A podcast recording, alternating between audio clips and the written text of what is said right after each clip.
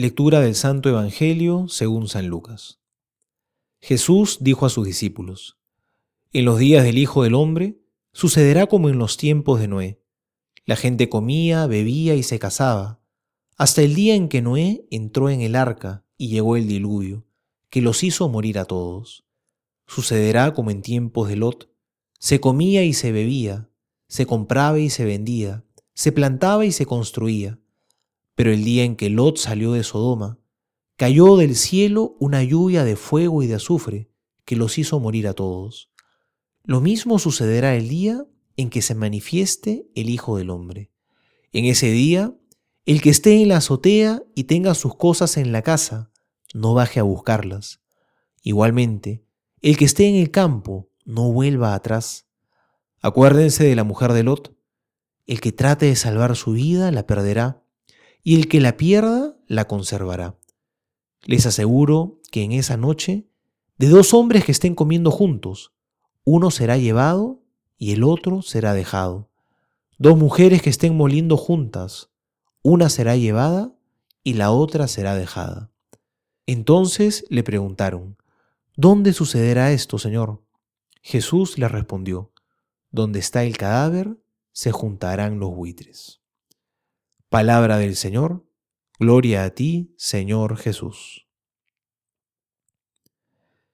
En este pasaje, Jesús continúa explicando cómo será el fin de los tiempos, y para ello va a tomar varias figuras. En una de ellas nos habla de lo que sucedió en Sodoma en tiempos de Lot.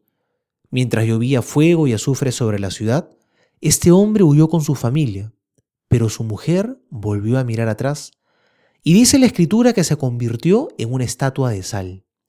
Unos piensan que esto fue un castigo por ser una persona muy curiosa, pero parece que también expresa otra realidad.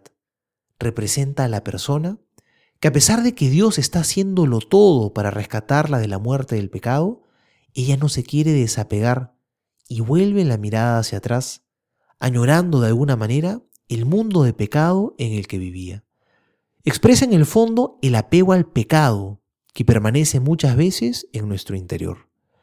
En vez de mirar con ilusión el nuevo destino, hermoso, grande, libre, que Dios le ofrecía, vuelve los ojos hacia atrás con añoranza. Por eso el Señor le dirá, el que ponga la mano en el arado y mire hacia atrás, no es digno de mí. La mujer deseaba Sodoma, y eso fue lo que recibió. Se cree que esta ciudad está actualmente bajo el mar muerto, es decir, el mar salado. Entonces ella, al convertirse en una estatua de sal, se convierte en un pedazo de lo que tanto quería. Así se cumple lo que Jesús había dicho. Allí donde está tu tesoro, allí estará tu corazón. Eso ocurrirá en el fin de los tiempos. Va a ser un momento inesperado. Será el momento del juicio y de la verdad. Ese día nos veremos tal cual somos, las intenciones de nuestro corazón saldrán a la luz y recibiremos en plenitud aquello que tanto hemos anhelado en nuestra vida, o la lejanía para siempre de la comunión con Dios, o la vida de amistad junto a Él para toda la eternidad. Vivamos con los pies en la tierra, pero con los ojos fijos en el cielo, que nuestro tesoro sea en las cosas de Dios, y hacia allí se dirigirá nuestro corazón. Soy el Padre Juan José Paniagua y le doy a todos mi bendición en el nombre del Padre y del Hijo y del Espíritu Santo. Amén.